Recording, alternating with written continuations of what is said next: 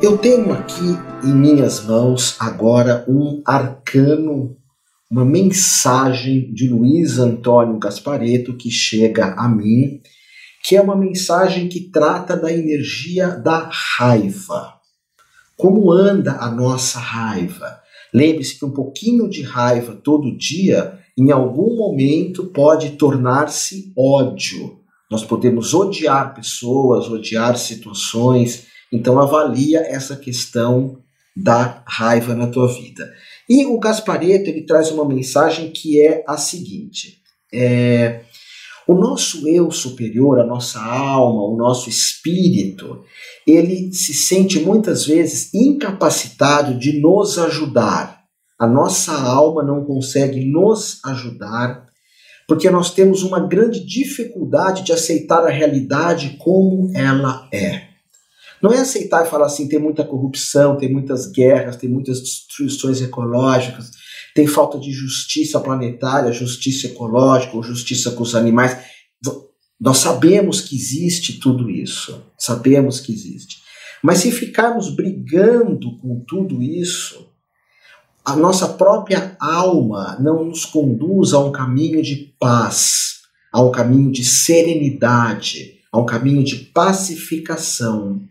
O Gaspareto disse: quando nós entramos na energia da raiva, parece que todo o mundo volta-se contra nós. Parece que todos são inimigos, que todos querem o nosso mal. E é curioso que essa energia da raiva, ela é uma energia meio obsessora. Na Índia nós chamamos de kama rupa, que é uma maldade que tem no ar. E essa energia da raiva toma conta de ti. Se você começa a vibrar na energia da raiva, você vai criar na sua própria vida uma energia extremamente destrutiva. Por isso que a raiva, quando se torna ódio, ela se torna um câncer no nosso chakra cardíaco, um câncer no nosso coração. Quando nós entramos nessa energia da raiva, nossa digestão física piora, a nossa digestão com os fatos da vida pioram. Parece que eu tenho que sentir raiva de tudo.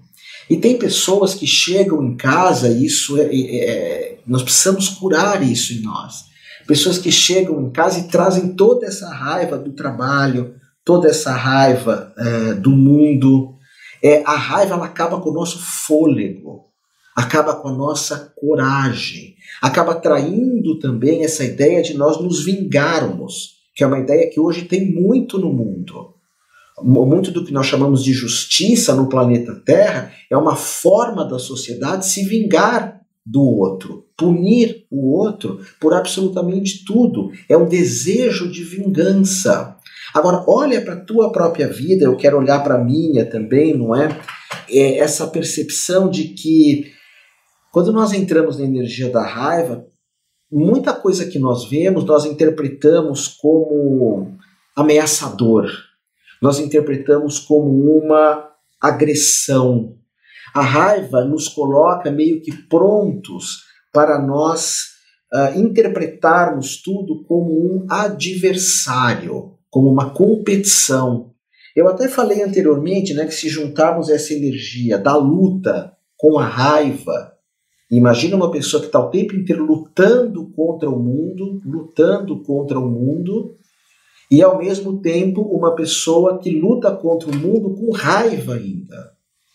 Nas artes marciais, quando estudamos os samurais que cortavam a cabeça das pessoas que iam para uma batalha, naquele filme muito violento 300, que é a visão de Esparta, o último samurai das pessoas que treinam com espada, e eu treino com espada, com o katana do samurai, o samurai ele, ele tem que combater, mas ele não pode entrar na energia da raiva.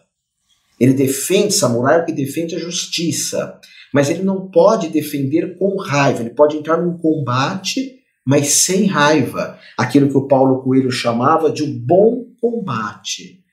Mas as pessoas que entram na energia da raiva, elas interpretam tudo com uma visão distorcida. Distor a raiva distorce a nossa visão.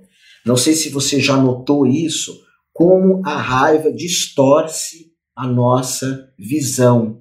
É como se fosse um vício mesmo. É como se fosse ah, esse desejo de sempre ficar na energia da raiva. E o pessimismo também. Porque, nota, se eu respondo tudo com raiva, ou se eu respondo tudo com luta, quando eu entro em contato com algumas situações do mundo, eu penso, pronto, isso já vai me machucar, isso já vai, não vai estar legal. Eu já começo a ver tudo sem carisma, sem vitalidade. Ora, nós percebemos que tem um monte de situações da vida ou do mundo que não estão legais. Mas essa é a realidade. Não adianta eu ficar com raiva, a raiva não muda nada, a não ser que tenha uma ação. Eu me considero, e você também eu considero, um porta-voz dos animais, um porta-voz da ecologia.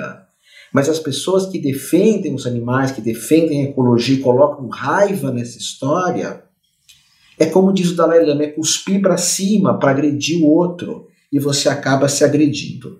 Então o Gaspareto diz assim aqui: as pessoas e as coisas são como são, e você fez algo para atraí-las para a sua vida.